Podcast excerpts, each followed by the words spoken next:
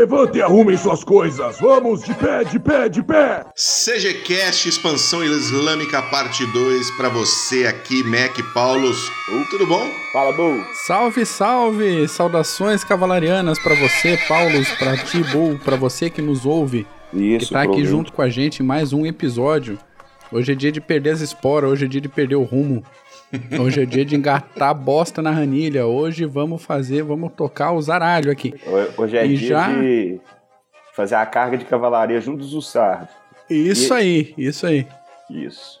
Tudo bom Muito contigo? bom. Tudo bom, É, gente? tudo, tudo em paz? Ô, ô, ô, Mac, Opa, fala aí dos nossos canaizinhos e outros falo. Opa, prazer. tecnológicos. Para quem quer acompanhar nossas atividades aí, o primeiro canal sempre o nosso site clubedosgenerais.org, mas também estamos presentes em uma fanpage no Facebook. Temos um canalzinho no YouTube onde você também pode encontrar esses episódios, alguns ilustrados, outros não. E temos Twitter, temos Instagram, estamos por aí, só procurar clubedosgenerais.org ou, dependendo da mídia, só Clube dos Generais. Já aproveitando que a gente está falando de podcast, saiu esse mês, agora outubro, o resultado da Pod Pesquisa 2018.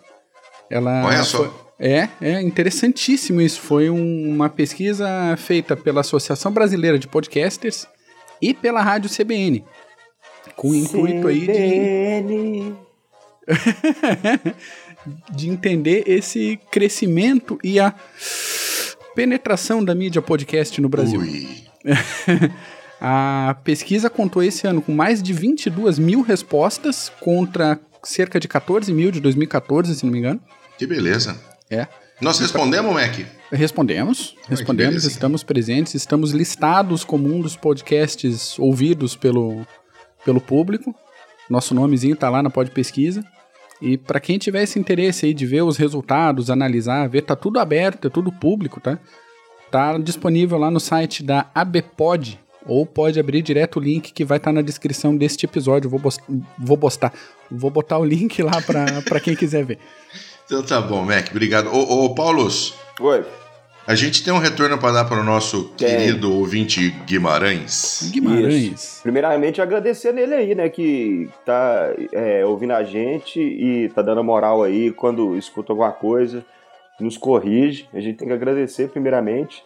Ô Guimarães, valeu mesmo aí, ó. Isso aí ele falou foi no episódio que nós falamos do Iêmen, sobre é, a guerra entre a Arábia Saudita e a coalizão contra.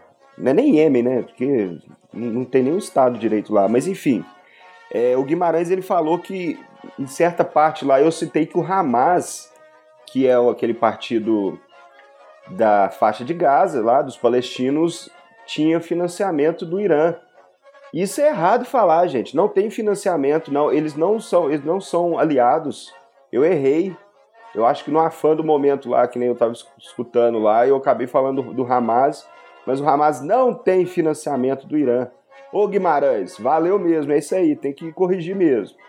Não tem, gente, a é uma gente há um coisa tempão aí já. é, é uma coisa que a gente até vai falar na expansão, que é, esse, é- é essa, essa briga interna do islamismo, né, da- das vertentes, no caso sunita, xiita, onde eles não se bicam.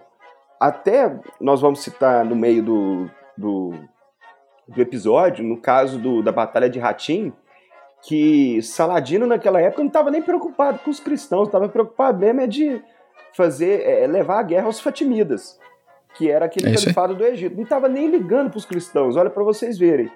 Tanto que é- é- essa briga interna de facções no islamismo causa é, é, problemas até hoje. Que hoje nós estamos discutindo de é, é, apoio financeiro, né? patrocínio a Sim. partidos. É, aquela famosa guerra proxy e tal. Então, até hoje, é, esse- essa briga reverbera aí, né? Ô, Guimarães, muito obrigado. Esse Muito recadinho bom. que a gente tem que dar aí, continua ouvindo a gente aí, dando a moral. Se escutar algo errado, corrige a gente também. É isso aí, muito bom. Maravilha. Vamos, vamos então partir pro, pro que é interessante. Vamos bo- botar a bola para rolar. Expansão Islâmica, parte 2. Dá, dá aquele. Parte 2, daquele, V2. Parte 2, a missão. Isso, Volta, volta pra gente aí de onde a gente começou e pra onde a gente tá indo. isso.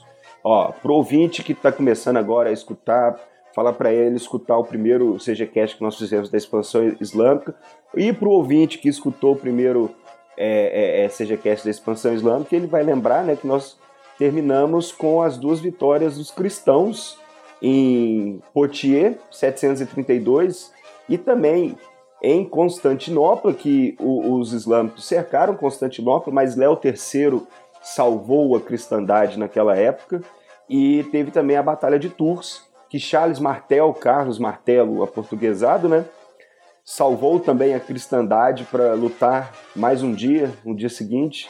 Então nós paramos nessas duas batalhas, então a expansão islâmica que começou no século VII, na metade do século VII, mais ou menos em 632, com a morte de Maomé.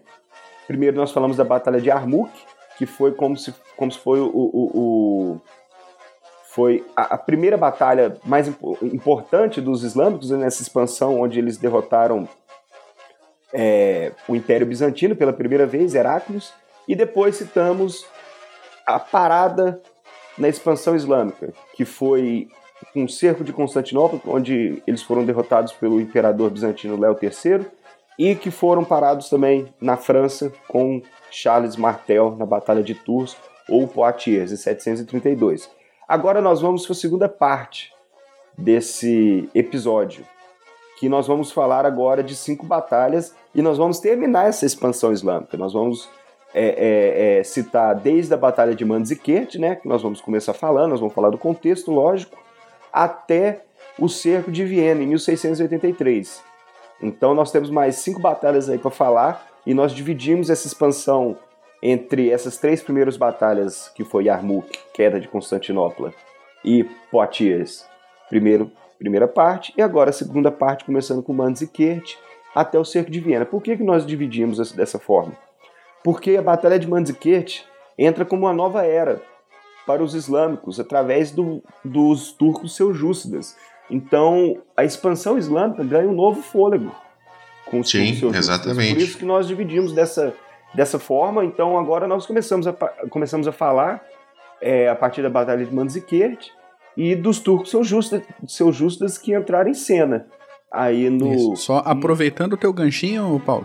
Hum. Ah, especificamente, até então, a gente vinha falando de uma expansão islâmica árabe e agora a gente está falando de uma expansão agora islâmica turca.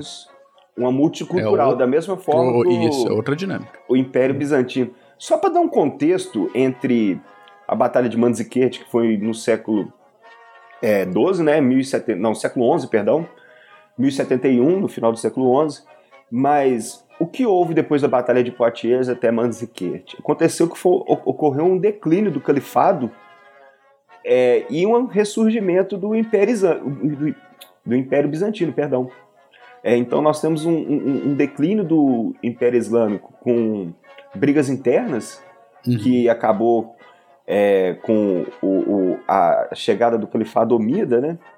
E nós temos o ressurgimento do Império Bizantino. Nós não vamos falar desse ressurgimento, nós não vamos falar, depois o ouvinte, nós podemos depois fazer um CGCast, mas depois o ouvinte pode pesquisar é, é esse período de ouro do Império Bizantino, que com Basil I, Basil II, Nicéforos Focas, são generais, imperadores que é, levaram bom combate, tanto no fronte norte europeu, nos Balcãs, como no fronte sul que foi na Ásia Menor, né, na, na Península, na Anatólia.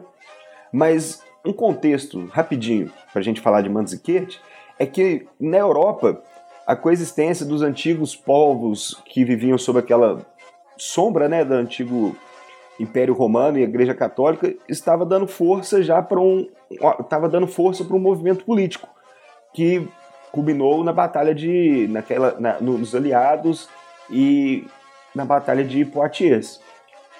Os islâmicos estavam acontecendo o contrário. No Oriente, o califado Omida estava indo por água abaixo, né, através de uma guerra civil contra o califado Abássida, que chamava pelo trono através de um parentesco que eles tinham com Abbas, que era tio de Maomé. Só para vocês terem noção, esses califados Abássida, eles vieram do, da, da, da, região do Corazã, que é ali naquela parte, é como se fosse a, como se fosse a parte quase mais oriental da, do islamismo, que é ali já no Afeganistão, tudo. Então vieram, tipo, gente de bem longe clamar pelo trono do califado, e isso levou a guerras internas. Então, o imã Ibrahim, que era o quarto na descendência de Abas, nessa guerra civil, ele levou, ele conquistou várias vitórias para os abássidas e massacrou várias figuras omíadas.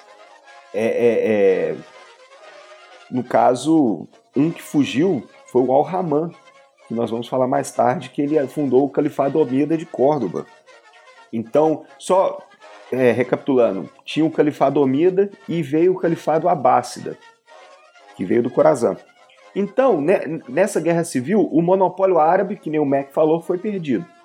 Antigamente, a gente vinha falando de uma expansão tendo como o núcleo central as tribos árabes, e agora a gente está falando que de uma questão que a supremacia árabe vai, vai por água abaixo. Você vê povos que antigamente que se converteram há pouco tempo é, se tornando islâmicos e, e, clamando por essa hegemonia no mundo islâmico. Que é o caso que é o caso dos seljúcidas. Exatamente. Como que entraram os turcos seljúcidas? Eles, eles entraram como é, é, soldados, como soldados escravos, que eles chamavam gulãs, foram convertidos e aos poucos eles viraram quase que uma guarda pretoriana. A gente fazendo uma analogia com o Império Romano, porque eles chegaram ao ponto, como a guarda pretoriana a gente lembra que colocava, retirava o imperador ao bel prazer, ao prazer próprio, os turcos seus judas, seus justas, o poder deles ficaram tão grande é, é, é, através desse poder militar que eles tinham, que eles viraram quase que uma guarda pretoriana. Só que a diferença é que eles foram para o poder. Então eles resolveram é, subir ao poder. Mas a gente tem que falar também que a falha que surge em Manzikert, essa chegada dos turcos seljúcidas, foi também uma falha também da política externa bizantina. A gente falar um pouco de estratégia aí para aqueles os amantes aí de relações internacionais, porque é, nós citamos que o, o, o, o Império Bizantino na Batalha de Armuk, eles tinham os, os Gassanidas como um buffer zone para tratar com os povos, com as tribos árabes, aquelas tribos árabes que estavam que da Península Arábica que estavam surgindo. Os bizantinos podiam usar a Armênia cristã, que naquela época ia desde o Cáucaso até o Eufrates, como um buffer zone contra os turcos seljúcidas e os árabes também. E os, o, não só os árabes, mas como o islamismo em si. Só que o, o, o Império Bizantino, em vez de usar o, a Armênia cristã como um buffer zone, resolveu pilhar a Armênia cristã também, da mesma forma que os islâmicos haviam pilhado já várias vezes. Aí então, fodeu, né? É, aí quem poderia fazer frente aos islâmicos não, não tinha força. Não é à toa que nas, é, nas crônicas da, da época é, é, muitos cronistas falam dos é, é bizantinos entregando a Armênia de mão beijada para os turcos. Então, para vocês verem como que é, é, a, a, a, que ponto chegou. Em vez de manter como um, um baluarte contra os islâmicos e toda aquela migração das estepes que nós conhecemos desde é, dos hunos, que vai até os mongóis e tudo, até os turcos seljúcidas, fazem parte dessas migrações que vieram das estepes da Ásia Central, poderia ser um, um, uma barreira e não foi. Então essa falha na política externa é, é, bizantina deu é, possibilidade para os turcos seljúcidas entrarem em cena. E Manzikert foi o, o, o, ponto central dessa, dessa chegada dos turcos seljúcidas no, na arena global e nós vamos citar agora a Batalha de Manzikert, em 1071. Ela tem um poder até hoje, porque ela alimenta o nacionalismo turco. Gente, é interessante a gente citar isso. Erdogan, que é o, o, o, o líder hoje da Turquia, ele aparece todo, todos os anos, tem uma festa onde foi é, a batalha e ele aparece lá para ganhar os votinhos também, né? Porque ninguém é Poxa, tem que, tem que ganhar uns é votos fazer também, uma né? imagem. Tem que fazer uma imagem, tem, tem que ficar bonito também na fita, senão... Então ele vai lá também, só pra gente ver o poder que Manzikert tem até hoje. Mas começando por Manzikert, que é, é a abertura da Anatólia aos turcos seljúcidas. Mas quem que eram esses turcos seljúcidas, que nem a gente está falando aí? Quem que eram esses, esses caboclos? Então, eles vieram das estepes da, da Ásia Central e eles eram um povo, um, um povo pagão, como vários que é, viviam na fronteira da Ásia Central entre o mundo islâmico e os povos pagãos. E era aquele povo que acostumado, o povo belicoso, porque era acostumado a lutar por pastagens e água o tempo todo. Então já é aquele povo acostumado a incursões. Como isso serviu. Sangue e morte bem, não era novidade é, para ninguém ali. Ali não era. E isso serviu muito bem aos propósitos deles quando eles foram convertidos ao islamismo. Então eles começaram a ser usados pelos, pelos árabes como é, mercenários e chegaram a um ponto tão alto né, nesse, nessa hierarquia que chegaram ao poder quase que no mundo árabe lá para o final do século VIII, IX, até chegar mesmo até o, o, o, a liderança do califado. E chegou a liderança do califado através primeiro da Batalha de Manzikert, que deu a Ásia Menor, e depois eles tiveram tranquilidade para lutar mais ao sul nas guerras internas que o mundo islâmico sempre teve. Então, nós estamos falando de quem eram os turcos justos vieram da Ásia Central e eles chegaram na Ásia Menor na época que os bizantinos estavam tendo alguns problemas internos. É, problemas na fronteira norte contra os povos dos Balcãs, os búlgaros naquelas épocas, na, na, naquela época, davam muito trabalho para os bizantinos e tinha um problema também na fronteira sul com os turcos seljúcidas. Porém, esse problema no Império Bizantino não era nada. Se nós vamos falar, se nós fôssemos levar, é, é, discutir muito o problema interno deles também. Não era só os islâmicos que tinham um problema interno, os bizantinos também. E o que, que acontece? Depois da dinastia Macedônia, que morreu, bom, foi em torno do. na metade do século XI, acabou que um problema de sucessão e intrigas palacianas tomaram conta da corte bizantina. E isso vai refletir na Batalha de Manzikert, do jeito que nós vamos ver também. Porque traição uhum. era a palavra da vez na corte. Era, nossa, era, era um furando o olho do outro a coisa Sim, foi até feia. se a gente for ver o, o, número de tropas envolvidas na batalha aí, teoricamente, né, análise super trunfo, era para dar tranquilinho para os bizantinos. Exatamente. E não é à toa que tranquilinho. é a organização tudo do Império Bizantino, ela era sempre foi sensacional. Mas olha, para vocês terem noção, só no em um período desde 1030 até 1060 mais ou menos, é, no Império Bizantino ocorreu, ocorreram 30 rebeliões. Só para vocês verem Caramba. tanto que é, a, a, situação interna também estava decrépita. E o que, que acontece?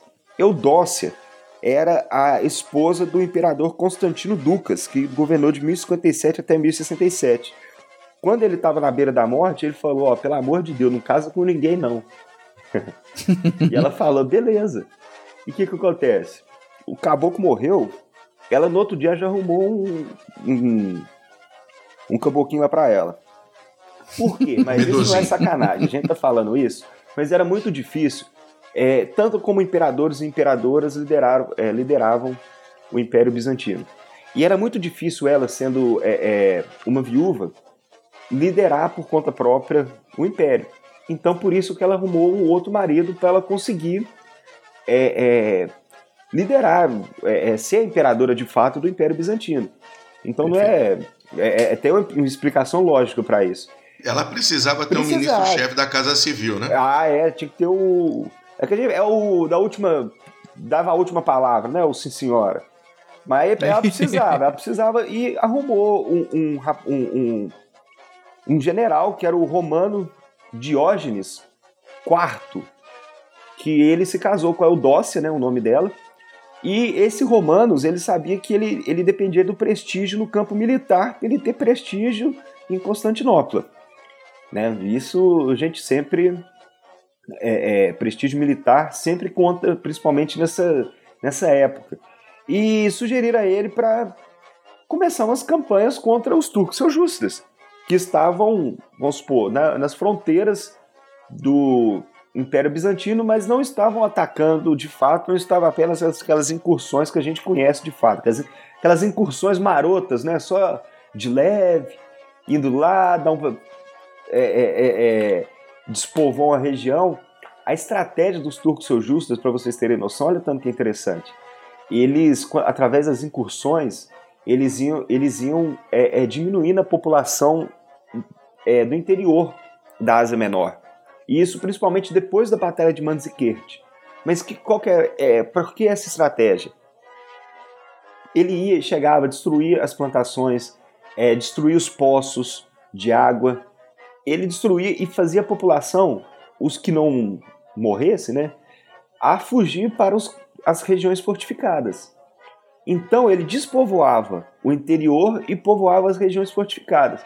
Quando eles chegavam de fato para conquistar, eles já levavam o, o, o, os turcos seljúcidas, o, o povo em si, para tomar conta do interior, para já é, é, povoar o interior, enquanto eles já faziam, eles já arrebanhavam esse povo já para as regiões fortificadas. Então eles já levavam as forças militares para as regiões fortificadas, enquanto, enquanto o countryside, lá o interior, ficava todo é, é, livre para eles. Aula de logística, hein, é, gente? isso é interessante. E ainda é ferrava com os suprimentos da região fortificada Exatamente. que estava com muita população. E que aí. dependia do interior para sobreviver. Uhum. Então essa é uma estratégia muito interessante. Mas voltando a Romano Diógenes, ele começou uma campanha em 1068, 1069 contra Alp Arslan, que já era o líder dos turcos seljustas, que quer dizer leão indomável na língua não sei que é lá deles, que eu não sei qual. é, é, ele, e, e, ele fez campanhas com muito sucesso contra Alp Arslan. E, e, e não é à toa que ele empurrou os turcos seljustas até a região da Síria. Então, essas campanhas foram um sucesso empurrando para a Síria, Mesopotâmia, e, e, na Batalha de Heráclea ele derrotou é, é. Só que o que acontece? A migração turca continuava. Então, Alp Arslan não estava totalmente derrotado. Então, depois dessas conquistas, é, Romano Diógenes foi é, lidar com os normandos no sul da Itália, que os normandos já estavam causando na Inglaterra e também no sul da Itália, no Mediterrâneo. E Alpe Aslan aproveitou dessa é, é, pausa no fronte da Ásia Menor para atacar novamente o, o, o, o, Império Bizantino. Só que nesse caso ele atacou junto do seu cunhado numa força de duas pinças. Uhum. Ele atacou a Ásia Menor e Romanos, em 1071, veio voltou da Itália para poder atacar de novo a ameaça turco-seljúcida. Só que nesse, nesse caso, Romanos levantou um, um exército mu muito multicultural. O Império Bizantino naquela época era multicultural e fazia uso já de mercenários. Não é à toa que nós temos é, conhecimento da guarda varangiana, né? Sim. Que é uma guarda viking que os, os imperadores bizantinos tinham. Então, ele levantou um, um exército com francos, germânicos, cavalaria normanda, pesada normanda, cavalaria leve turcomana, armênios, sírios cristãos, turcos seljuks também, que é seljúcidas, que é seljuks é outro, acho que é inglês que eles falam. Mas fizeram levantar o pra, romanos. Pra ver, tinha até turco no meio Tinha, do- dos tinha, de mercenários, né? mercenários de tão ali tinha de tudo. que era a tropa. Tinha de tudo. Que loucura. É, uma loucura. E, e- e é interessante o que, que mantinha esse exército tão multicultural, heterogêneo junto. A organização bizantina, a organização é, é, do exército bizantino, que era, naquela época, era a, a melhor no mundo, né? A organização militar. E a gente pode ver muito bem pelos tratados que Léo o Esperto escreveu em 900 e Maurício também escreveu em 600, se eu não me engano, também, que eram tratados militares, mas que mostravam muito bem como que a organização militar bizantina era profissional. Uhum. Então, nesse caso, é, Romanos voltou para dar batalha ao Paslan novamente em 1071, só que Romano já estava sabendo assim que pô, Alpaslan já derrotei esse cara várias vezes, então vai ser tranquilo. Só que a, a, a- inteligência, a, a- como se diz, a coleta de informações do Império Bizantino estava tava meio que fraca naquela época, estava meio é, quebrada, vamos dizer assim. E eles não sabiam muito bem qual que era o tamanho da força de Alpe Aslan. Então, quando che chegou em Manzikert, é, Romanos, ele mandou um general dele que algumas fontes dizem que chama general Basilácios, outras fontes chamam que é o general é, Tacaniotes, enfim. Ele foi para a região do, mais ao sul para tentar achar Alpe Aslan e tentar também dar uma escaneada lá na região, ver como é que estava. E o que, que acontece? Esse general encontrou com a força de Alpe Aslan. O que, que o general fez? Em vez de voltar e se juntar ao, à força principal de Romano Diógenes, ele fugiu. E por que, que a gente Ei, fugiu? Aí por que, que a gente pô, entende essa questão do cara ter fugido em vez de voltar? É aquilo que a gente volta na questão das traições e das guerras internas que o, o Império Bizantino estava Bizantino sofrendo. Então Eudócio se casou com o Romano Diógenes, né? E o Diógenes estava, poxa, estava tocando terror para cima dos turcos seus justos, mas ela percebendo que ele estava buscando prestígio próprio, em vez de ajudar na causa dela, já pôs ele de lado e criou intrigas para solapar o prestígio dele. Então ela criou não só barreiras, mas dividiu o, império, o, o exército de Romano Diógenes a ponto de ocorrer esse tipo de traição. Então começou primeiro com o general Basilácios, que em vez de voltar para a formação principal fugiu, então o, o, exército de Romano já ficou já desfalcado. Então, quando né, à toa que essa traição, Dupois, que é um autor de história militar, fala que a traição foi o contexto principal da derrota dos é, é, é, dos bizantinos, já dando spoiler aí no final aí da batalha, mas da derrota dos bizantinos contra os turcos seljúcidas. Por quê? Porque os turcos seljúcidas não tinham muita organização militar naquela época. Ele era um bando de arqueiros, é, é, cavaleiros montados, que não tinha muita é, organização no ataque. Era aquele ataque principal, aquela carga principal, onde se não derrotasse poderia ocorrer alguns espasmos, mas a, a, a, o principal já era. O ímpeto já era perdido. Então, essa organização militar do Império Bizantino, que era bem maior, sofreu um, um, um, uma solapada enorme com essas traições que estavam ocorrendo dentro do exército. Então, Alpe Por outro lado, era um grupo, né? Não era 45 grupos Não diferentes era, sob o comando de um é. monte de gente que estava se esfaqueando pelas costas. Exatamente. Então, Alpe Aslan aproveitando, vai de encontro a Romano, Diógenes, e como a guerra interna do mundo islâmico ainda reverberava, ele enviou emissários propondo paz. Vamos fazer o seguinte: vamos manter o status quo por enquanto, porque eu quero tratar com meus inimigos do sul. Ele começou a campanha, aproveitou uhum. é, é, a ida de Romano Diógenes para a Itália para começar essa campanha, mas para ele chegou a um ponto que estava tranquilo. Eu não vou pôr em, em, em, perigo todo o meu exército, vamos manter por enquanto do jeito que está. Romano Diógenes não topou. Então quis dar combate para em cima de Alcaslan e ele já estava com a força dividida. O que, que acontece? Geralmente, não vamos falar sempre assim, ah, quem divide se estrupica, porque quem tem boa inteligência divide porque sabe que é capaz. Mas yeah. quem não, que não tem uma boa coleta de informações se divide, acaba pagando pato. Já a traição de Basilácios ou Joséfos já estava é, é, é, sacramentada, Romanos, com um exército menor, resolveu mesmo assim dar combate ao Aslan. Então ele fez aquela, linha, aquela formação de combate típica do Império Bizantino, de duas linhas em campo aberto, a primeira comandada por ele e a segunda comandada por Andrônicos Ducas, que era um general bizantino que também traiu e estava no essa bagunça que a Eudócia criou para ferrar com, com, com, romanos. Então o que, que acontece? Ele estava na retaguarda, Romano Diógenes, que tinha um, um, uma força, apesar de heterogênea, forte, levou, lutou contra os seus justas e, e empurrou eles até o, o, o, o campo deles, até o acampamento. Só que, quando chegou ao acampamento, como já estava desfalcada as forças de Romanos Diógenes, as forças bizantinas, em vez dele consolidar a vitória e, e, e dar aquele ataque final, ele parou e resolveu voltar para lutar no dia seguinte. Não, ele achou que a batalha já estava quase ganha e no dia seguinte ele dava o golpe de misericórdia e não consolidou a vitória dele naquele uhum. dia. Isso foi um erro.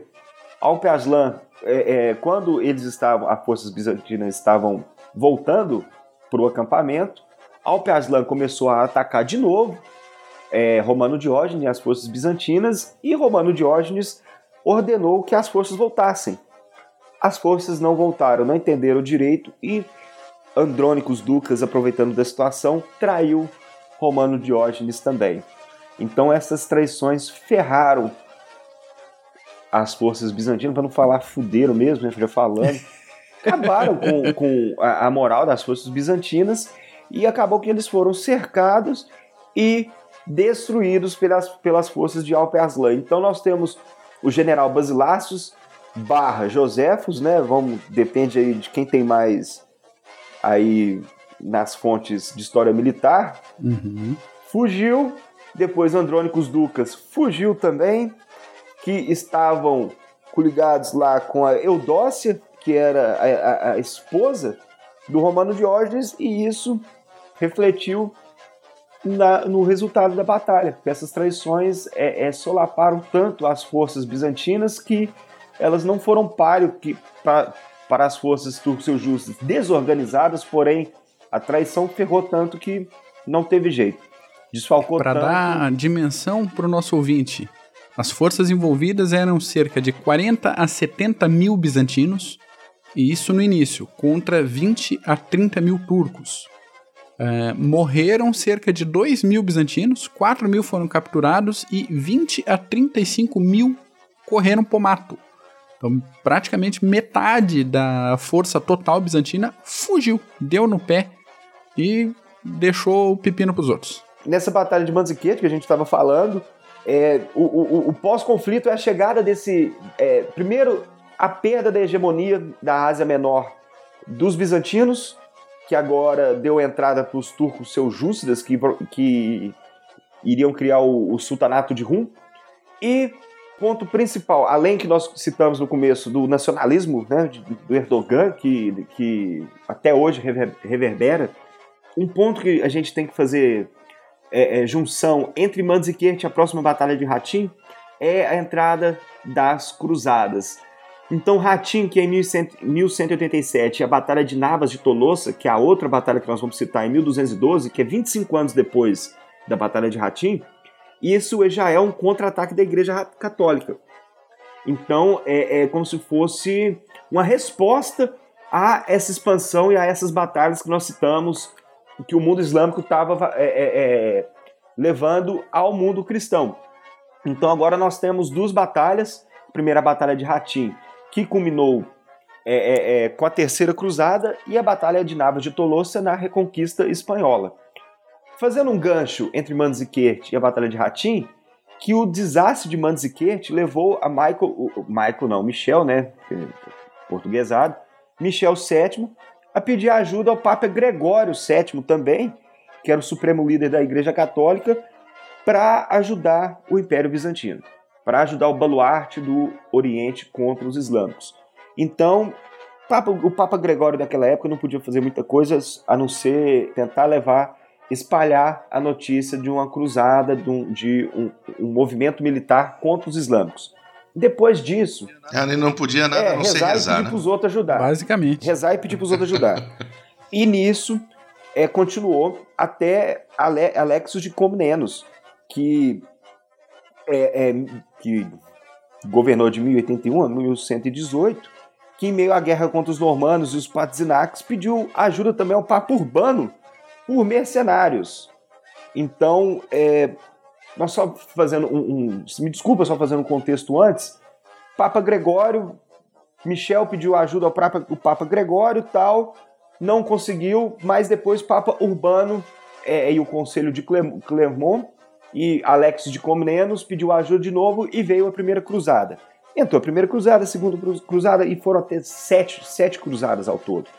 Mas só dando um contexto para a gente citar Ratim, a primeira cruzada capturou Jerusalém em 1099 e estabeleceu na Terra Santa aquela alguns principados. vamos dizer, né, que é o Principado de Edessa, de Antioquia e o Reino de Jerusalém.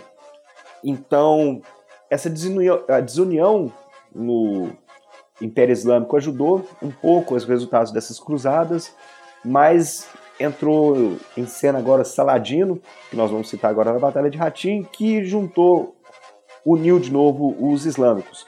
Mas citando Hatim, é, ocorreu a primeira, a segunda cruzada, e em 1187, como que estava a situação lá? O rei Almaurico, que era o, o, o, rei de Jerusalém, do, do reino de Jerusalém, morre e o filho dele, a sucessão veio o filho dele, Balduíno IV, que, era, que sofria de lepra. Agora todo mundo vai lembrar, o ouvinte, a gente aqui vai lembrar do filme Cruzada, que tá, tinha o rei Sim. Balduíno lá, Sim. tinha Guy de Luzian, tinha Saladino, tinha Reinaldo de Chatillon, que era um Zé Ruela já no filme. já no filme. Só para só o pessoal lembrar, esse filme no, no Brasil se chama Cruzada, né? O Kingdom of Heaven, em inglês. Filme de 2005. Ele tem direção do Ridley Scott, tem Orlando Bloom uh, uh, como o Godofredo de Belan e tem a Eva Green, Jeremy Irons. É um filme bem, bem famosinho de 2005 aí que vira e mexe e passa na sessão ah, da é, tarde direto. da Pô, tava até no Netflix até pouco tempo atrás. E a gente, depois o ouvinte vai escutar a gente falando aqui, depois assiste o filme de novo. É, é impressionante como o, o, são vários detalhes que ocorreram na Batalha de Ratim que aparecem no filme. Então é muito interessante até o final da batalha. É bem mostrado no filme com Saladino junto de Guy Luzian, junto do Reinaldo Chatillon. Mas o que, que acontece, gente? Falando já desse contra-ataque da cristandade que resultou nas cruzadas, chegou nesse ponto alto que foi a Batalha de Ratim. Batalha de Ratim que ocorreu em 1187 tinha em lados opostos Guy de Luzian, ou Guido de Luzian, né, portuguesado, do lado dos cristãos, que era um franco, e do outro lado Saladino. Saladino ele, ele, era conhecido como um grande expoente do mundo islâmico, mas seus ataques contra os francos não tinham sur... os francos eram como é, se denominavam os cruzados naquela, naquela época. Não haviam surtido muito efeito, mas tem um, um, uma explicação para isso. Ele estava mais preocupado com a guerra interna, ainda com os Fatimidas, da mesma forma que Alp-Aslan estava preocupado naquela época da Batalha de Manzikert, o Império Fatimida ainda dava muito trabalho. Então ele estava mais preocupado, Saladino, naquela época, em dar batalha aos Fatimidas. Mas só que o que, que acontece? Tinha essa, então essa meio que uma trégua entre os cristãos e os islâmicos naquela época, os muçulmanos. Só que Reinaldo de Chatillon, que era um aliado de Guy de Luzian e que governava os castelos de Kerak e Montreal na época, que era faziam parte, é, ficavam bem no caminho entre a Síria e o Egito, ele resolveu quebrar. Região essa... tranquila? É, ali bem tranquila ali essa região. Uh, tranquila mesmo. Mas re resolveu saquear e roubar uma caravana é, muçulmana. E ele se negou a restituir o, o, o, o preço né, que ele roubou a Saladino.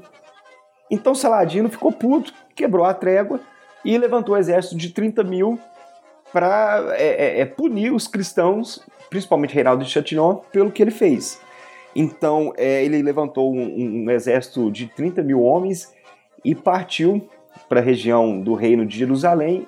Só que ele, de início, ele cercou Tibérias, que é uma cidade, era um povoado é, que aparece muito ali na Bíblia, era um povoado ali na, no Mar da Galileia. Então, Saladino cercou Tibérias e o que, que os cristãos fizeram naquela época? Guy de ele que era o líder, ataco Saladino, não ataco o Saladino. Será que eu marcho? Será que eu vou até Tibérias? O que, que eu faço? E entraram num, num, naquele conselho que existia naquela época, aqueles conselhos militares, e uma figura muito importante naquela época era Raymond de Trípoli, falou que não, que eles deviam, ele, o conselho que ele deu para Guido de Luzian, ou Guy Gaia de Luzian, era que Tibérias é um povoado pequeno. A, a, esposa dele estava cercada em Tibérias. Só que ele falou: é um povoado pequeno. Não vale a pena a gente gastar o nosso exército, pôr ele em ameaça contra os muçulmanos, por causa de Tibérias, sendo que a gente pode salvar o reino de Jerusalém. Guido de Luzian falou o contrário. Não, nós vamos atacar, pronto, acabou. Nós vamos atacar Tibérias e liberar os cristãos de Tibérias. Ele não levou em conta o conselho de Raimundo de Trípoli. Isso foi um erro muito grande, gente, porque ele marchou, ele estava, ele, olha a logística que nós citamos agora há pouco. Ele queria marchar quase que 30 quilômetros no sol escaldante de julho no Oriente Médio. Isso é uma, a ideia é numa ótima. área sem água. Super tranquilo. Então- Para uma tropa pesada, acostumada com combate na Europa, que era tudo pertinho, curta distância. Infante vinha com 25 camadas de tecido para levar flechada e não tentar não morrer tão rápido. Com malha e tudo. É, cavalariano tudo blindado, cavalo blindado, debaixo da blindagem também várias camadas de tecido para ter amortecimento. Isso é super tranquilo, sair no sol no tranquilo, deserto, Tranquilo, tranquilo. de boa. E, e, e, e Raymond de Tripoli estava, ele estava certo, porque o reino era defendido por uma série de castelos. Então eles podiam meio que fazer uma defesa em profundidade e esperar que o exército Tibérias era um povoado pequeno se dispersasse, o, o, o exército de Saladino é, se dispersasse e fosse embora. Só que a chance de derrotar Saladino de uma vez e unir o reino, os cristãos, todo mundo numa vitória grande, levou ao Guido de Luzian a atacar Tibérias. Então ele marchou a leste para Tibérias numa região muito é, é, com uma logística muito ruim, que era uma região sem água, e isso levou a Saladino a atacar ele constantemente nesse dia. Então ele atacou, atacou, atacou com os, com os, com os arqueiros montados, aquela tropa leve, né? E, e, e Guido de Luzian resolveu armar acampamento, sem água e cercado por todos os lados pelos, pelas flechas e pelos arqueiros de Saladino. No dia seguinte, Ideia brilhante. ele resolveu. é, é, ele não queria fazer isso, só que foi um alívio para ele que todos na, na- os generais na, na hora falaram: ah, vamos levantar acampamento porque não dá. Não dá para ir para frente, não dá para ir para trás, então vamos nos defender. No dia seguinte, Saladino foi esperto. Em vez de deixar ele dar combate de uma vez contra os cristãos e Guido de Luzian, ele deixou eles marcharem mais um pouco no sol escaldante. Isso acabou com os cruzados. Isso é, é, foi quase que o golpe de misericórdia. Então, quando Saladino atacou de novo as forças cristãs, eles já estavam por um fio. A cavalaria cristã já deu combate na mesma hora para tentar é, é, reverter, com Raymond de Trípoli e Balian de Ibelin, né? Que ele até aparece no filme, né? Que é o Orlando Bloom. Só que o, o, o, o maior número das forças muçulmanas acabam por absorver essas cargas de cavalaria que já estavam fracas pela, pela condição de condição dos cristãos, da logística péssima, e acaba que os cristãos pedem pinico. Se, é, é, é, se rendem aos muçulmanos, a Saladino, porque não tinham como é, é, eles levarem, dar mais combate aos muçulmanos. E é algo interessante que a gente vai lembrar no filme, que chega Guido de Luzian e Reinaldo Chatillon na tenda, que isso realmente aconteceu, na tenda de Saladino, e Saladino vai e oferece água para Guido de Luzian. Guido de Luzian toma e oferece água para Reinaldo de Chatillon. E Reinaldo de Chatillon vai e bebe. E ele foi e falou, Saladino, você viu que eu não ofereci água para ele, eu ofereci água para você. Naquela época, quando um vencido é, é, era um costume que quando você oferecesse uma bebida para o cara que foi derrotado, se você oferecesse uma bebida, queria dizer que você estava poupando ele de morrer, poupando o cara da morte. E ele ofereceu para o Guido de Luzian, não é à toa que o Guido de Luzian foi um dos poucos que não foram decapitados, que voltaram ao reino de Jerusalém, ele pagaram o resgate, ele voltou, só que Reinaldo Chatillon, Saladino mesmo matou. Então, na hora mesmo, já botaram o Reinaldo Chatillon lá, já desceram ele. O, o esquema do chantilly aí foi mais foi interessante pelo seguinte. Dizem a, alguns relatos da época que o Saladino não era muito bom de espada, né? Ele era um ótimo tático, tal, mas não era muito bom é, no manejo da espada. Então, o primeiro golpe dado pelo Saladino, em vez de arrancar a cabeça do Chantion, ele arrancou o braço. E daí o cara ficou se batendo no chão e naquela situação chata, um dos guardas imediatos ali do Saladino avançou e tirou a cabecinha do outro. No filme mostra ele arrancando a cabeça, né, degolando e entregando a, a, a espada para um pro escravo e o, um general hum. enchendo o saco dele. Você prometeu que vai para Jerusalém, você prometeu que vai para Jerusalém. Porque isso explica o que a gente fala das guerras internas e que ele queria o, objetivo maior era Jerusalém, que foi tomada pouco depois. Só que a, isso mostra como as guerras internas, mesmo eles derrotando os cristãos naquela época, como eram vários inimigos né, que os islâmicos tinham naquela época. Então, esse contra-ataque da Igreja Católica, que começou na primeira cruzada, teve um sério, é, é, é, uma séria derrota agora, né, um, um, um revés muito grande com a Batalha de Ratim, que é em 1187. Então nós citamos os cristãos perdendo, sendo derrotados na região é, da Terra Santa, e 25 anos depois, essa, esse contra-ataque islâmico estava ocorrendo, oh, perdão, perdão, gente, contra-ataque cristão contra os, os islâmicos estava ocorrendo em outra parte também é, do não vou falar do, do globo. Do né? globo. Eu ia falar do continente, mas do caso do globo, que era no caso da Espanha. Que 25 anos depois da Batalha de Ratinho, aconteceu a Batalha de Navas de Tolosa, 1212. Só que nesse caso, o, o, o, o resultado foi diferente. Então, dando um contexto, só para gente, a gente manter a Batalha de Navas de Tolosa como uma continuação né, da Batalha de Ratim, 25 anos depois do desastre de Ratim, os cristãos já tinham é, observado, através, o Papa já sabia muito bem que os muçulmanos eram um inimigo em escala global. Isso já dava para perceber. Então, o Papa Inocêncio III, naquela época, tinha, é, é, ele escreveu uma carta para Rodrigo de Toledo, naquela época, o espanhol, é, pedindo para eles não cometerem os mesmos erros que os cristãos cometeram há 25 anos atrás na batalha, no caso de 20 e poucos anos atrás, né? No caso da batalha de Ratim, que para juntar todos os cristãos novamente, unir, unir eles contra a ameaça global, o inimigo da cristandade, que eram os muçulmanos. Então, excelentíssimo senhor Rodrigo isso. de Toledo, não faça merda. Basicamente por aí. Então, é, isso entra. Tem um mito também que a gente vai falar aí que Muita gente fala da boa convivência do que ocorria na Espanha naquela época entre os muçulmanos e os cristãos, os judeus e as minorias. Isso é um mito. Nem é à toa que tem um califado. Eu sou um que falei isso no outro episódio. Isso é um mito, gente. Isso é um mito que até o Obama, pouco tempo atrás, citou. Que a Andaluzia, como os muçulmanos tratavam bem os judeus e os cristãos. Não.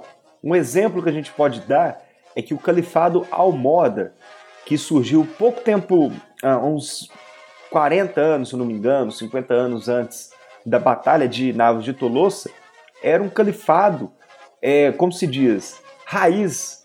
Era um califado que levava a jihad como, é, como ideia principal. Então, como imagina um califado que leva a jihad como ideia principal, o que, que eles devem, como eles devem tratar os, os cristãos e os muçulmanos e os judeus? Deve tratar que nem, porra, muito ruim. E o que, que acontece? Os cristãos e, e judeus. Até, eles destratavam até o califado de Córdoba. É, ué. alegando que o califado de Córdoba estava justamente. Uh, não estava seguindo os preceitos e estava deturpando o Islã e toda aquela. É, toda aquela sequência foi a ideia de, principal que chegou. Califado raiz para califado Nutella. É, que chegou o califado Almoda, né, que veio dos berberes e, e, e, veio aquele califado raiz e levavam a jihad na ponta na ponta da, da, da, da espada e resolveram fazer jihad novamente contra os cristãos na Península Ibérica. Então, só para a gente não perder é, é, o, o, contexto, a jihad, muita gente fala que começou já em 722. No primeiro episódio, a gente lembra que os muçulmanos estavam muito mais é, é, é interessados na França, né, com a Batalha de Poitiers ou a Batalha de Tours. Só que já é desde 1722, com a Batalha de Covadonga, que os espanhóis estão é, tentando derrotar a ameaça muçulmana. Nesse caso de Covadonga foi Pelaio, que era um, um, um visigótico, que participou da batalha junto de Roderico, na Batalha de Guadalete, e que derrotou os muçulmanos e ficou aquele enclave lá, já no século VIII, lá no norte da Espanha. E foi daquele enclave que veio aquela é, é, sementinha, né, que a gente, nós podemos dizer assim, para a reconquista e esse contra-ataque da Igreja Católica, né, que culminou nas Cruzadas, na Batalha de Ratim, que foi um revés, e agora na Batalha de Navas de Tolosa. Muita gente fala. Bom, a Navas de Tolosa, a Navas de Tolosa, ela pertence a uma eles cruzada? falam que foi, eles, é uma eles ação de uma consideram cruzada? uma cruzada o movimento de vários europeus irem até a Península Ibérica e lutar na batalha final de Navas de Tolosa. E porque também o Papa Inocêncio III, que além de ter, é, é, quando ele escreveu aquela carta para Rodrigo de Toledo, para não cometer os mesmos erros, ele também estava fazendo um, uma propaganda naquela época para uma nova cruzada, não só na Terra Santa, mas também na Península Ibérica. Então a gente tem que prestar atenção nessa figura política que é o Papa naquela época, né? É, é, levantando exércitos para lutar contra os muçulmanos, mas a gente leva e entende é, Navas de Tolosa como o, o, o, ponto principal dessa reconquista e essa cruzada dos. A gente tem que falar que cruzada chegou a ter. Acho que teve sete cruza, é, cruzadas, se eu não me engano.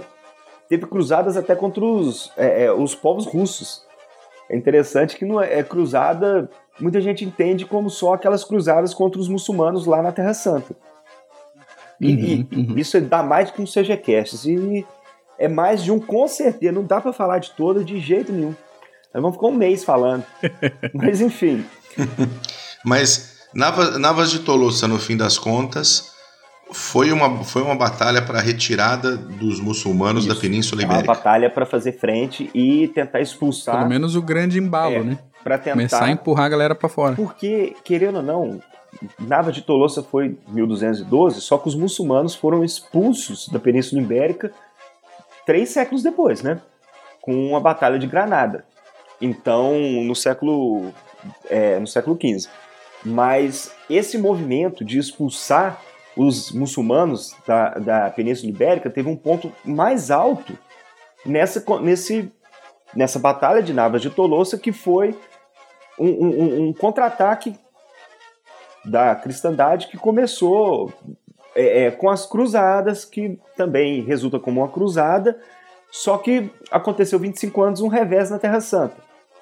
Nesse caso não houve um revés, nesse caso é, os cristãos conseguiram derrotar os é, muçulmanos e conquistaram a Espanha Central e deram início à segunda fase que culminou a três séculos depois. Foi devagar, claro, mas cons conseguiram expulsar os muçulmanos da Península Ibérica. Mas a gente já falando já da, dessa cruzada, né, que culminou na Batalha de Navas de Tolosa, Papa Inocêncio III estava fazendo uma propaganda muito grande para os cristãos se dirigirem à Península Ibérica e lutar contra os muçulmanos. Então, teve uma batalha de Alarcos em 1195, onde o rei Alfonso VIII perdeu para os é, é, muçulmanos, que foi uma derrota bem desastrosa, que a última derrota daquele jeito tinha sido 109 anos antes, né, na Batalha de Sagrarras, mas isso continuou. É, é, é, é, não foi essa batalha que derrotou os cristãos. Então eles continuaram apesar de Alfonso VIII estar bem solapado pela derrota, ele perdeu o filho dele, então ele achava que ia morrer uma hora ou outra, mas Papa Inocêncio III resolveu é, é, tomar as rédeas também e, e, e fazer uma propaganda maior ainda para 1212 ele conseguir uma legião ainda maior de cristãos para derrotar os muçulmanos que do outro lado eram liderados por Muhammad al-Nasir, que era o chefe, era o comandante da jihad naquela época na Península Ibérica. Então, quando Inocêncio III chamou para uma nova cruzada, que é, é, é, é essa, é, essas, esse chamado dos cristãos para levar a guerra aos muçulmanos, Então eles de novo se juntaram sob o comando de Alfonso VIII e foram dar combate a Muhammad al-Nasir em 1212 na região central da Espanha. Só que o que, que acontece? E como é que, como é que foi a então, batalha? Agora nós vamos falar da batalha. O que, que acontece? Essa região da Espanha é uma região muito, muito montanhosa. Quando Muhammad al-Nasir estava fazendo a jihad dele, as jihads do, do Califado Almoda, é, estava fazendo a jihad, ele estava bloqueando os passos da Espanha central enquanto ele cercava os castelos em volta. Então ele não estava com a sua força principal junta, ele estava com as forças dele dividida, uma parte cercando, bloqueando as montanhas e outra parte cercando os castelos. E o que, que acontece? De fato, Alfonso VIII e essa legião né, desses cristãos ficaram bloqueados nos passos que Muhammad al-Nasir estava bloqueando. Aí entra em cena um pastor espanhol que prometeu liderar Alfonso VIII, levar ele através de um, um caminho entre as montanhas que não era conhecido e para pegar o exército muçulmano de surpresa. Alfonso VIII. E ele consegue, consegue fazer, fazer, isso. Né? Exatamente. Isso nos leva, isso nos lembra de 300 no filme e na história da Batalha de Termópilas também, que aquele é, é, caminzinho que os persas foram lá e pegaram os espartanos. Acontece, acontece que esse pastor consegue levar as forças de Alfonso VIII e ele pega o, o, as forças muçulmanas de surpresa. Muhammad al-Nasir não estava com as forças deles toda é, é, é, junta. Isso aconteceu que Alfonso VIII aproveitou a situação e atacou Muhammad al-Nasir, porém quase foi derrotado na batalha, na, na batalha principal de Navas de Tolosa, que foi na região onde Alfonso VIII encontrou é, Muhammad al-Nasir, só que aconteceu um, um fato interessante no meio da batalha. Sancho de Granada, que era um príncipe, no meio da batalha conseguiu, pelo flanco, atingir Muhammad al-Nasir e atacar o comandante muçulmano. O comandante Muhammad al-Nasir, vendo aquilo, fugiu. Se o comandante foge, todo mundo vai atrás. Poxa, dessa forma, os muçulmanos foram derrotados. A gente pode dar muito mais crédito a, a, a, na, na, na, batalha também a Santos de Granada, que teve essa, essa, esse momento espontâneo de liderar uma carga do, do seu flanco para atacar a retaguarda muçulmana e atacar o comandante. E olha que interessante, gente. É, ouvinte vai achar também muito interessante também. A, a guarda e os muçulmanos fugiram tão rapidamente que eles deixaram o banner, o, o estandarte. E esse estandarte está até hoje no Museu de Burgos, no norte, uh, de, coisa do norte espanhol. Olha que interessante. Isso aí Beleza, pro ouvinte pesquisar aí. Eu olhei e tem... tá lá, tem foto do, do, do banner, né, que eles chamam, do estandarte, do, do estandarte muçulmano, que fugiu, a tropa fugiu atrás também, né? Pô, quem vai liderar a gente? Vou ficar aqui, comandante de apoio, vou ficar aqui dando bobeira? Fugiu também.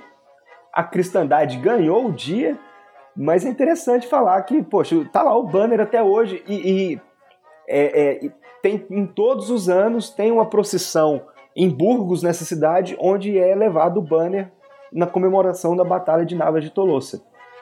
Uma coisa que eu acho interessante é que no, no, no final da batalha, o Afonso não deixou ninguém não fugir, né?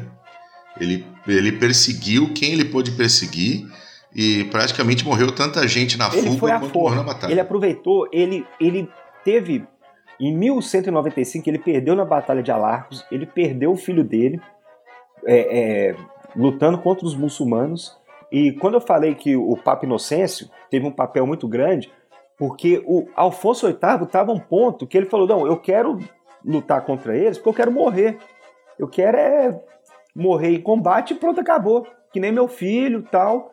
E foi ele que o Inocêncio falou, tipo, dando um tapa na cara dele, ó, fica esperto aí, não, vamos derrotar eles. E conseguiu no final é, derrotar. E nisso aí, gente, a gente chega num ponto onde é, é, a gente falou tanto aí do contra-ataque dos cristãos, tal, começou nas primeiras cruzadas, ocorreram várias cruzadas, tal, mas essa é uma vitória muito grande para os os cristãos, porque essa foi a, a maior vitória na Península Ibérica, que culminou, claro, 300 anos depois, porque, querendo ou não, o, o, o, os, muçulmanos continuaram a querer manter o status quo lá na, na Península Ibérica. Mas 300 anos depois, é, é, é, conseguiram de fato expulsar os muçulmanos da Península Ibérica.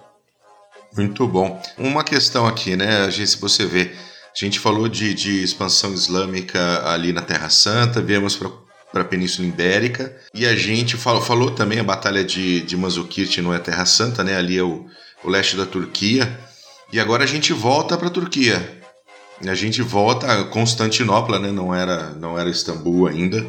Uh, com a queda de Constantinopla em 1453. Isso, a queda de Constantinopla. Eu estava falando pro Mac, é, isso. A queda de Constantinopla dá um CGCast inteiro, que é muito interessante. A história também é bem interessante, mas depois a gente faz esse CGCast inteiro aí da queda de Constantinopla. Por enquanto nós vamos falar é, dessa é, expansão muçulmana, islâmica, que agora ganhou um novo fôlego com os otomanos.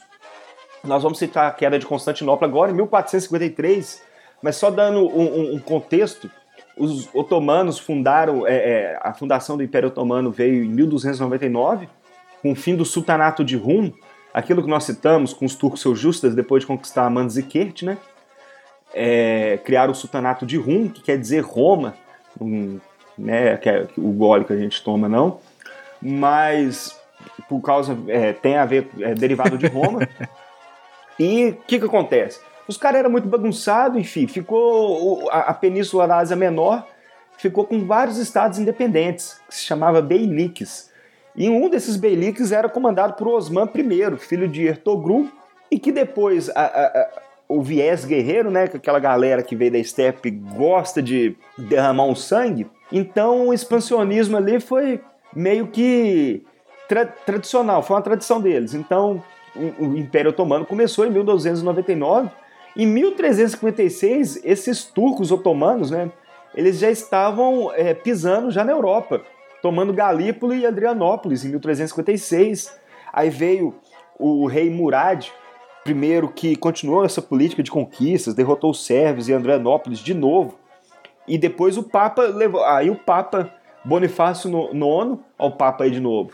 Pô, tentou juntar mais uma cruzada, que a gente Beleza, fez no caso. Juntar os cristãos, todo mundo, contra é, é, os muçulmanos. Só que na Batalha de Nicópolis, em 1396, Murad derrota esses cristãos e a flor da no, nobreza húngara nessa batalha então, em 1402, já com Bayazid, é, os muçulmanos cercam Constantinopla, só que acontece obras do destino. Tamerlão, que era um.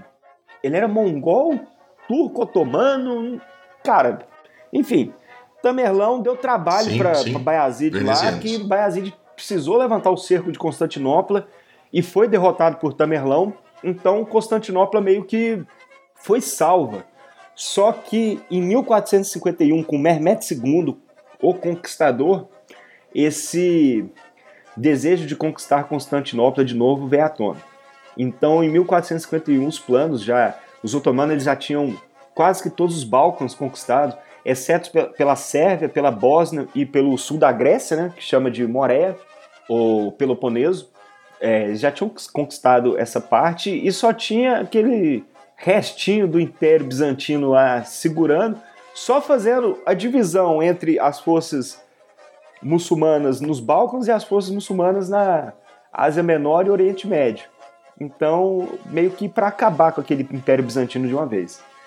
Quem era o imperador naquela época do Império Bizantino era Constantino X Palaiologos, um nome bem difícil de falar, mas que já naquela época, é, Palaiologos, de 1448 a 1453. Já naquela época, ele, junto da propaganda que o Papa costumava fazer para lutar contra os muçulmanos, também enviou emissários, dizendo que se não enviassem é, ajuda, os dias de Constantinopla e o baluarte do Oriente contra os muçulmanos estavam contados. Então veio essa ajuda, né, voluntários, os italianos embaraçados com seus líderes daquelas cidades estados, estados mandaram vários voluntários, principalmente o mais famoso deles sendo Giovanni Justiniano Longo, que era um mestre das guerras de cerco, que ele era de Veneza, e chegou com um contingente de 700 soldados é, vene, venezianos, né? Nem sei se é. Enfim. É, da mesma forma, ele também fortificou a cidade de Constantinopla. A gente vai lembrar da famosa corrente no Estreito de, de Bósforos, né? Que salvou os, os, os cristãos na, no, no, segundo cerco de Constantinopla, que nós citamos no primeiro CGCast. Mas Mehmet II, em 5 de abril, começou, é, começa esse cerco com um bombardeio, só que ele não consegue passar os navios dele, como a gente tinha citado naquele primeiro no primeiro CGCast sobre o cerco de Constantinopla, não tem como você cercar Constantinopla se você não cercar ela pelo mar também. Os bizantinos tinham essa estratégia que era é, é bloquear essa ameaça pelo mar através de uma corrente. Então, essa batalha que começou 5 de abril começou com um bombardeio por mar e por terra, a cidade e as muralhas né, de Constantinopla. Só que a ameaça maior no mar não, não, não tinha acontecido devido a essa corrente que bloqueava os muçulmanos de cercar a cidade por inteira. Nesse inteirinho, até 23 de abril, os muçulmanos inventaram o morteiro, só falando rapidinho, que o Mehmet II estava meio que bravo, que não estava conseguindo quebrar o cerco e quebrar as muralhas de Constantinopla. Ele pediu para inventar um canhão que fosse diferente, que subisse o mais alto possível a carga para depois cair. E aí que veio a ideia do morteiro. É, cultura inútil aí rapidinho. É muito boa. Falando, né? É, já, já é. aproveitando é, aqui né? a deixa, o Mehmet II ele, ele é considerado o primeiro grande artilheiro da história.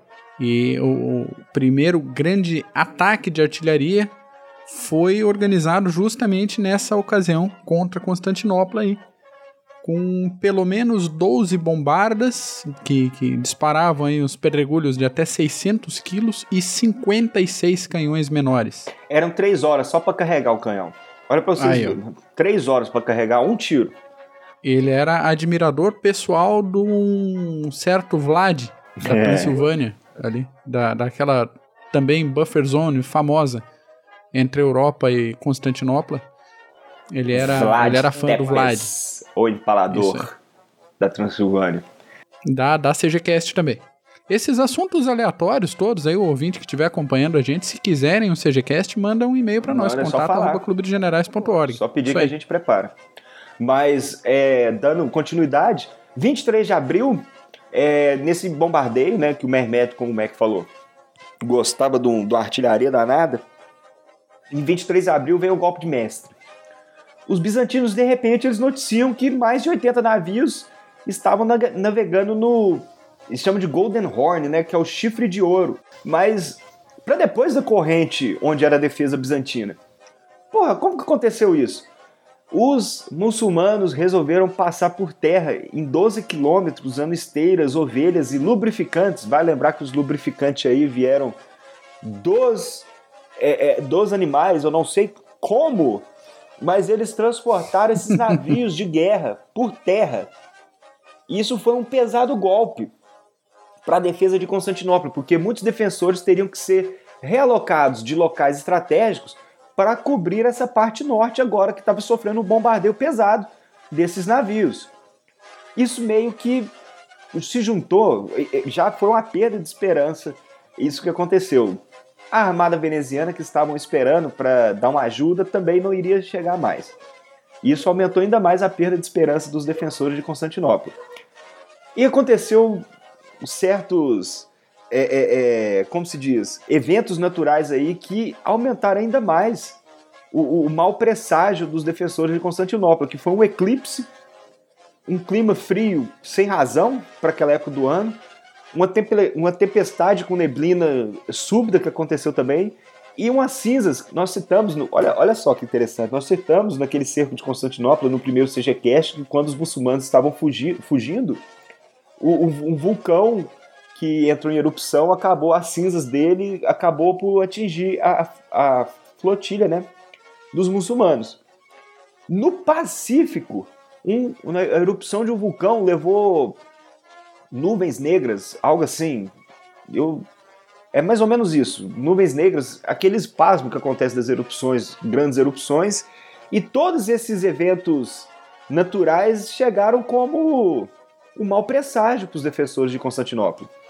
Então, um o que, combo que de mau presságio? É, veio... Caiu até, teve uma procissão, que tava todo mundo com o cu na mão, teve uma procissão, e uh, até uma imagem da Virgem, da Virgem Maria caiu no chão e todo mundo que já tava com o cu na mão ficou assim, tá. É, nessa hora, nessa hora, agora? todo mundo arruma desculpa. Né? Uhum. Desculpa de amarelo é comer barro. Aí o outro vai lá, já deu eclipse, você já pode, ó, ó, ó já tá errado. E Justiniano, Giovanni Justiniano, foi ferido também. Isso foi um duro golpe também para os defensores. E o que, que acontece? Enfim, os muçulmanos conseguiu abrir uma brecha na muralha de Constantinopla. Primeiramente, eles enviaram os voluntários. Os voluntários foram derrotados pela defesa de Constantinopla, é, a defesa de momento que fizeram nessa brecha que abriram, é, conseguiram mandar de volta. As tropas regulares que o, o, o II enviou também foram derrotadas, então eles precisaram mandar os janízaros, que era a tropa de elite do exército do exército otomano naquela época, que eram soldados cristãos que eram recrutados desde garotos para lutar nas tropas otomanas, e eram soldados de elite. Então, só os janízaros que conseguiram, de fato, derrotar esse bloqueio e entrar na cidade, né? E Palaiologos, vale lembrar que morreu, o imperador morreu como soldado comum nas muralhas de Constantinopla contra os janízaros. Então, é, o Império Bizantino, o Império Romano do Oriente, enfim, tudo vai por água abaixo neste conflito na queda de Constantinopla, em 1453. Então, esse é a grande vitória, nós podemos dizer assim, do Império Otomano, né? Que foi a tomada de Constantinopla. Teve outros cercos, teve também a Batalha de Lepanto, quando eles perdem a hegemonia no Mediterrâneo para a marinha cristã. Ah, no caso, só que essa é, no caso, foi uma derrota, tudo bem, mas em termos militares, esse é o grande ponto alto do Império Otomano, Isso. que é a queda de Constantinopla, a tomada é o, de Constantinopla, é o né? fim do Império e... Romano do Oriente. Exatamente. Pronto, lá veio a, a frase. Aê, Império Romano. E aí, eu tava me falar, segurando para não falar. Temos que a gente tem que lutar contra contra os azares. Temos encarar aí. nossos medos. Mas eh, e aí você tem um, um, detalhezinho uh, que eu acho que vale notar aí, uma da, das cagadas do dia foi que na extremidade norte das muralhas de Constantinopla tinha um portãozinho lateral dentro do fosso. Esse portão tinha sido bloqueado durante um outro ataque dos cruzados no ano de 1204, mas recentemente ali alguém tinha achado o portão, tinha aberto o portão, limpado a área e esquecido completamente de fechar o portão. E daí os janízaros acharam aquele portãozinho e falaram: beleza, vamos entrar por aqui na, na muralha uma muralha que em grande extensão já estava castigada pela artilharia também. Uma muralha mas antiga, o, né? A invasão, é, a invasão foi abrir um portão e entrar ali. Que o pessoal tinha esquecido totalmente do portãozinho no canto lá. Pra vocês verem. E esse pós-conflito, só pra gente dar um contexto, né? Essa barreira do mundo islâmico que ocorria é, na Ásia Menor e os Balcãs foi, foi eliminada. Que no caso era Constantinopla, que virou Istambul e a consolidação, o reforço do poder otomano no sul europeu, né, nos Balcãs e na Ásia Menor. Isso deu força para eles é, é, prestarem atenção, levarem guerra a outros frontes do Império, como na, no, no Middle East, Oriente né? Médio. O Oriente Isso. Médio, né? E fugiu. Vamos agora nós vamos falar Boa. da última. Cerco de Viena. Última batalha Cerco de Viena, 1653. Agora nós falamos aí que foi o, o, o, essa vitória, essa queda de Constantinopla aí foi a grande vitória do Império Otomano. Agora nós temos também uma grande vitória também do, dos cristãos contra os muçulmanos nesse cerco de Viena, em 1653. Vale lembrar, né, não, Mac, que 1529 teve um cerco de Viena também, mas então, deu ruim, né? Teve esse, teve esse cerco de Viena que ele representa o extremo ocidental do avanço do Império Otomano pela Europa e é um, uma das batalhas que pode ser consideradas ali que, que deteve as forças turcas que até 1529 tinham a fama de grandes conquistadores. O negócio é que já em 1529, um, boa parte do exército turco tinha perdido ali o tesão por cercos após um rolo que deu em Rhodes. Em Rhodes, para situar, mais de 100 mil turcos lutaram contra 600 cavaleiros e 5 mil soldados a pé. Ah, quem estava ocupando a fortaleza era a Ordem dos Cavaleiros do Hospital de São João Batista de Jerusalém, ou simplesmente Cavaleiros de Rhodes ou Cavaleiros de São João. Uma ordem que continua ativa aí para quem tiver interesse em, em acompanhar as atividades não bélicas da ordem. E eles tinham técnicas, táticas, as fortificações, o armamento atualizado, tudo bonitinho com o que a, o mundo podia oferecer de melhor, tudo top de linha. O cerco de 1529 durou do dia 26 de junho até dia 22 de dezembro, com um saldo de 60 mil turcos mortos. E no dia anterior, dia 21 de dezembro, os cavaleiros ofereceram rendição pela situação ali com condições honrosas, pediram transporte para um local seguro, pediram um monte de, de tranquilidades. E o comandante turco, que já estava cansado de perder gente, já estava até com situações de insubordinação na tropa, o pessoal não queria mais ficar morrendo na, na muralha, aceitou, aceitou a, as condições. Aí que dos 600 cavaleiros e 5 mil soldados, restavam só 180 cavaleiros, 1.500 soldados e pólvora para 12 horas de combate. E ainda assim os caras conseguiram negociar uma rendição em, em plenas condições favoráveis para os cristãos. Aí que, voltando para a atualidade de 1683, os turcos já vinham com essa perspectiva de pô, a gente vai encarar Viena de novo. Claro, não eram os mesmos homens, a gente tem mais de 100 anos aí, mas toda uma situação de a última vez que a gente chegou em Viena deu ruim e não deu pouco ruim. Porque apesar das muralhas serem baixas, aí 1,80m é, de largura por 2,10m de altura, quer dizer, bota uma escadinha, um faz pezinho pro outro, passa a muralha, todo o entorno com atoleiros, com banhados, com impedimento do uso de artilharia, dão uma condição de defesa muito boa para Viena. E daí a gente tem, depois desse cerco de 1529, a grande batalha de Viena de 1683. Exatamente. É, só para a gente, o contexto que a gente gosta de falar antes, né? No século XV, no, no século XV, os domínios otomanos já iam do Maregeu a Crimeia ao Levante. Só para vocês terem noção como que, como o, o tamanho desse Império Otomano. Os húngaros não conseguiam mais segurar os turcos. Então, em 1526, eles foram derrotados na grande batalha de Morrax, que meio que abriu, enfim, os Balcãs inteiros para as forças otomanas, né, e até quase no, no Danúbio, no, no, centro da Europa. Não é à toa que em 1526 a Batalha de Morrax, 1529 veio o cerco de Viena que fracassou.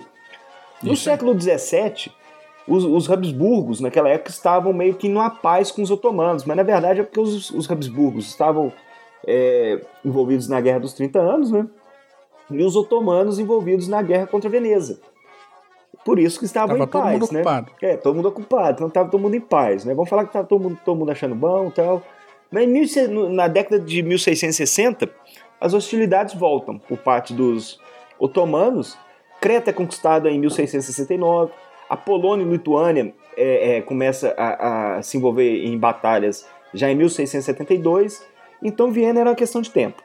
E eles viam também, no caso, o, o, o grande vizier Kara Mustafa Pasha, que era o líder né, do, dos otomanos naquela época, que o Leopoldo III, que era o imperador Habsburgo, que ele estava observando uma certa inércia do imperador Leopoldo, que deixava é, Luís é, XV roubar, pegar terras dele no norte do, do, do, Império Habsburgo, só porque falou que ah, não, isso aqui é de direito meu, ele foi observando certas ações ali do Império Habsburgo que, e ele sentiu certa fraqueza.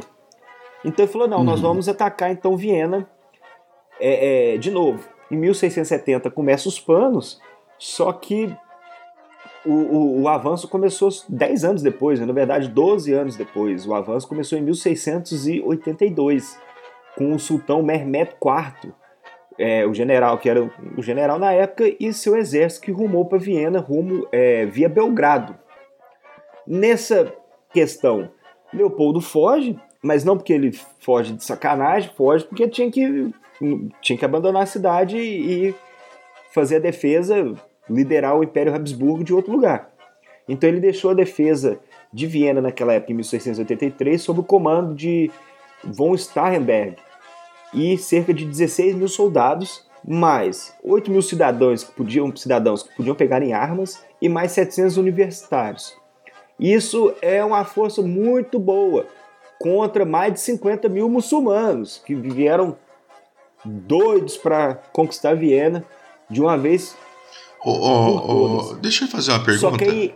Oi, pode falar. E, e aí depois, Mac, se você quiser editar, mas assim, tá aqui, Circo de Viena 1653. E você já tá falando de 1683. Eu falei, eu falei 1683, mas em 1653 no início. Aí quando o Mac entrou, ele foi e deu falou correto. Aí eu Então tá bom, aqui, Circo é corrigi. 1683. É que, é que veio do 53 pro É. Constantinopla, ficou 53 na cabeça. Isso. É Então tá bom, 1683. pau. Vocês me desculpam. Eu até, até falei 1670, Isso. começou o plano pra ver se sementa pra ficar Tá bonitinho no final. Mas olha, gente. Isso que dá ter, É. isso que dá fazer cinco Uma coisa- batalhas de 600 anos de diferença no mesmo tempo, tá? Vocês perdoem a gente. Toca o pau aí. 50 pra lá, 50 pra cá, é tá 50, tranquilo. É. Mas então, é, como nós citamos nessas outras batalhas, o Papa teve papel fundamental também nessa. O Papa Inocêncio é, XI pediu ajuda aos, aos aliados para conter os muçulmanos, aos principados cristãos daquela época, e ele conseguiu essa ajuda, que veio no papel de Jan Sobieski, que era o líder do, da Polônia e Lituânia. E os cavaleiros, os sardos, olha, o, o, o Mac já tá chorando. Eu tô, tô Já uma- tá- um suor de macho tá correndo pelo meu Já olho tá esquerdo no canto. Enfim, Aham. Em 15 de julho, os, o- os muçulmanos, né, o Império Otomano, consegue cercar Viena de uma vez por todas. Então cercou completamente Viena, em 15 de julho de 1683. Aí veio aquela, aquele bombardeio e minas e trincheiras. O que, que era mais é, é, vantajoso naquela época? Minas e trincheiras em vez de bombardeio. Você ficava vários anos, às vezes, num cerco, sendo que no- um- com as trincheiras e minas você podia, você podia implodir a muralha de uma vez e acabar com, com a batalha de uma vez por todas. Então, 15 de julho começou o bombardeio e o cerco total, e em 6 de setembro, é, dois meses depois quase, uma mina consegue explodir, abrindo uma grande brecha na fortaleza de Viena. Os defensores que já estavam famintos e sofrendo de desinteria já esperavam o assalto final e a derrota. É, no entanto, o sultão, o, o general, no caso, naquela época, o Mehmed IV, ele queria a rendição dos defensores e não queria. é, ele queria os defensores de joelho em frente a ele. A rendição dos vienenses. Algo que não ocorreu. E nessa brincadeira dele querer esperar a rendição dos vienenses, chegou a ajuda de Jan Sobieski. E vai lembrar que chegou uma ajuda de 80 É uma ajudinha boa, né? A ajuda veio. Porra, veio gente da Bavária, da Saxônia, da, Fra... da Francônia, da Inclusive, Suábia, você sabia, você sabia que essa é a origem, veio- né?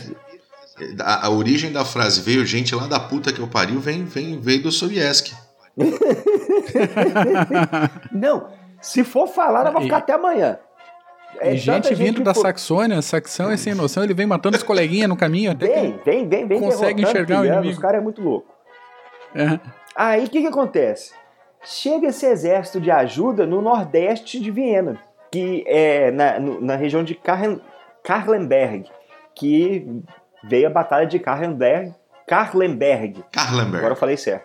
Que chegou essa, chegou essa, essa força, essa cavalaria pesada é, é, é, polonesa, junto desses bávaros, saxões, E os sardos não, não, não davam nem chance para a cavalaria é, é, otomana e seus janízaros.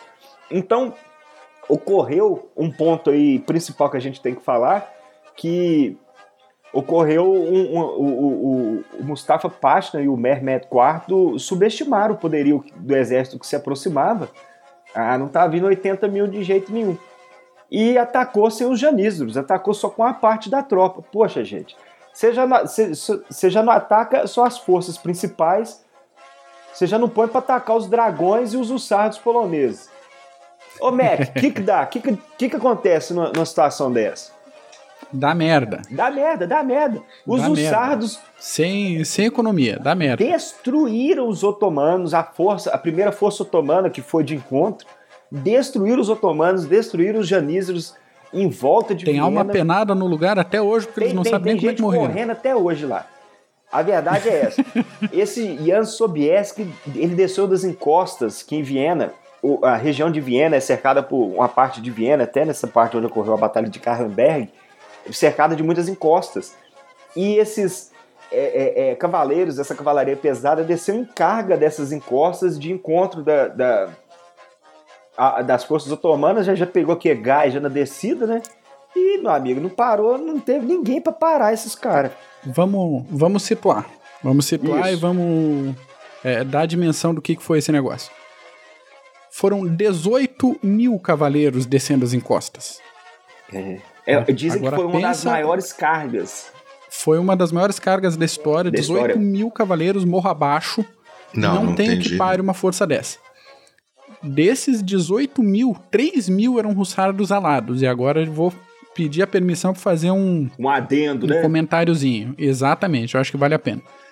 Os russardos alados foram uma das unidades de cavalaria mais eficientes da história. Ela foi originada de remanescentes mercenários de cavalaria da Sérvia, então originalmente também como cavalaria leve, reconhecimento, emboscada, mas as reformas do, do que aconteceram na Polônia, principalmente pela mão do Sobieski, transformaram esse, esse molde de cavalaria leve em cavalaria semi-pesada e pesada. Isso inclui blindagem nos cavalos e nos cavaleiros, lanças mais longas, recrutamento entre nobres e treinamento de elite para todo mundo. Então foi quase um renascimento da cavalaria francesa do século XI por ali. O que tinha de melhor em homens e armas foi aplicado nesta cavalaria polonesa. Isso, claro, com todas as atualizações técnicas, táticas e, e tecnológicas possíveis para um combatente dessa época. A principal característica que difere essa cavalaria das outras são as asas, por isso os roçados alados. Isso eram estruturas de madeira com pena de ganso, pena de águia, pena de cisne, qualquer outra pena grande que pudesse ser é, presa ali atrás.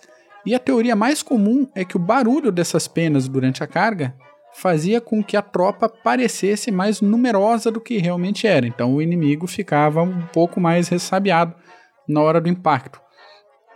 Outra possibilidade que não elimina a primeira é proteger as costas dos cavaleiros na hora que acontece o impacto. Então qualquer espada ou golpe que pudesse vir da retaguarda pararia nessa primeiro nessa estrutura antes de atingir o cavaleiro. Uma terceira possibilidade que não elimina as duas anteriores era distrair os próprios cavalos dos barulhos que eram feitos pelo inimigo e pelo combate. Então o cavalo já acostumado com esse tipo de, de de barulho com um barulho mais próximo dos ouvidos não se assusta com o que está acontecendo na frente dele.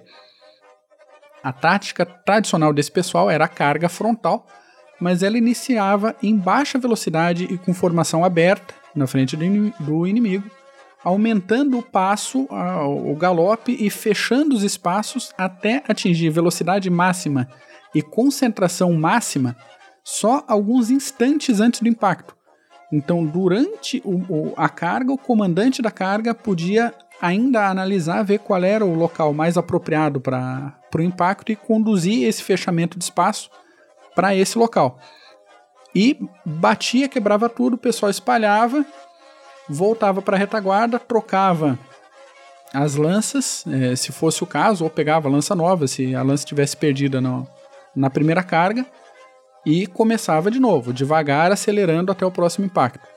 Além das lanças, esses roçados alados carregavam uma espada fina para perfuração, um sabre para ataque, é, para golpe cortante, um joguinho com duas a seis pistolas e uma carabina ou um arcabuz.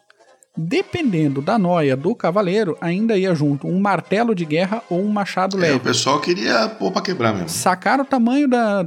É, o- é, tudo blindado, tudo em velocidade, tudo fazendo barulho, tudo muito bem armado. E daí desce 3 mil desse junto com outros 15 mil cavaleiros pesados Pô, desce 18 mil. de cima de Viena. Cara. Não 18 tinha mil como. polonês e bavro, cara. Eu, eu, eu, eu acho que se a Europa, aquela época, fosse toda muçulmana, essa carga ia parar lá em Lisboa.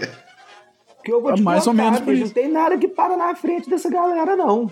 Não, não, não, Não, tem. tem, não tem mesmo. Não é à toa que e, ainda o, o- o- as forças otomanas foram encontrar esses cavaleiros sem a força principal, vamos supor, a elite, né? Que é dos janízaros. Porra, aí não tem, aí não tem como, não. Aí é. Aí tem que fugir todo mundo e, e Jan Sobieski salva a cristandade. 4 a 4 no final nessa expansão islâmica aí que nós falamos. Oito batalhas. 4 Foi, a 4 né? Isso aí. E 4x4 pra gente manter tudo bonitinho aí, pra todo mundo achar bom. É, mas deu pra dar um pano de fundo aí com a, a- a- a expansão islâmica, começando pelos árabes e terminando aí com os otomanos. E, e- e através de oito grandes batalhas, né? Que nada. Até porque se nós fôssemos falar de tudo, tudo que aconteceu mesmo, aí era 70 CGCasts. Então a gente separou em dois CGCast aí, separou essas oito batalhas aí, tentou dar um contexto aí nessa expansão islâmica. É bem interessante essas oito batalhas, 4x4 no final. Mas só dando um, um- um contexto nesse fim da, do, da- do cerco de Viena, acabou que os otomanos absorveram legal essa derrota e, e- e- não sofreram grandes reveses até o século, século XIX. É isso aí. Então, depois que eles morreram de fato né, na Primeira Guerra Mundial, mas é, ainda governaram por, Por bastante um grande tempo. né? Só entenderam que não dava pra passar dali. É, A Ah, fronteira foi delimitada, foi né? ali. Muito bom, pessoal. Excelente CGCast, muitas, muitas informações, muita coisa boa. Ô, Mac, você tem alguma bibliografia pra gente? Tenho uma repetição da indicação do nosso episódio anterior, 50 Batalhas que Mudaram o Mundo, do William Weir, e um outro livro para quem quer explorar aí os 100, os 100, os mil anos do Império Romano do Oriente de uma forma mais enxuta, mas bem didática, leitura rápida, não cansa, que é um livro chamado de Bizâncio para o Mundo, a saga de um império milenar. Muito bom. Paulos, Eu tenho um livro que conta bem é, essa expansão muçulmana e cita todas essas batalhas que nós é, citamos, essas oito batalhas, que é a história da Jihad, de Maomé ao Estado Islâmico, de Robert Spencer. Boa. Esse livro muito é muito bom. bom. Eu vou falar pro ouvinte correr atrás desse livro aí, que esse livro é excelente. Não precisa correr atrás, não. Usa o nosso link. Usa Ah, o é, nosso link que link você aí, não paga um pra realzinho a mais e ainda ajuda o CG, cara. Muito Usa bom. o nosso link da Beleza, Mac. Paulos, obrigado. Excelente. Gente, muito obrigado. Um abraço a todos, ao ouvinte também. É isso aí. Mac, obrigado. Imagina, eu que agradeço e acompanhe as atividades do CG nos canais já comentados, mande mensagem pra gente. Se sentiram falta de alguma coisa, querem um desdobramento maior, se a gente falou alguma groselha, manda mensagem, ou seja no YouTube, seja por e-mail. Dá teu jeito aí, manda um correio coruja, mas deixa a gente ficar sabendo que a gente volta, a gente corrige Faz se for o caso, a gente explica se for o caso. É, sinal de fumaça, a gente monta um outro CGCast se for o caso. Muito Mas bom. fala com a gente. Valeu, gente. Valeu, ouvinte. Grande abraço. Um Tchau. abraço.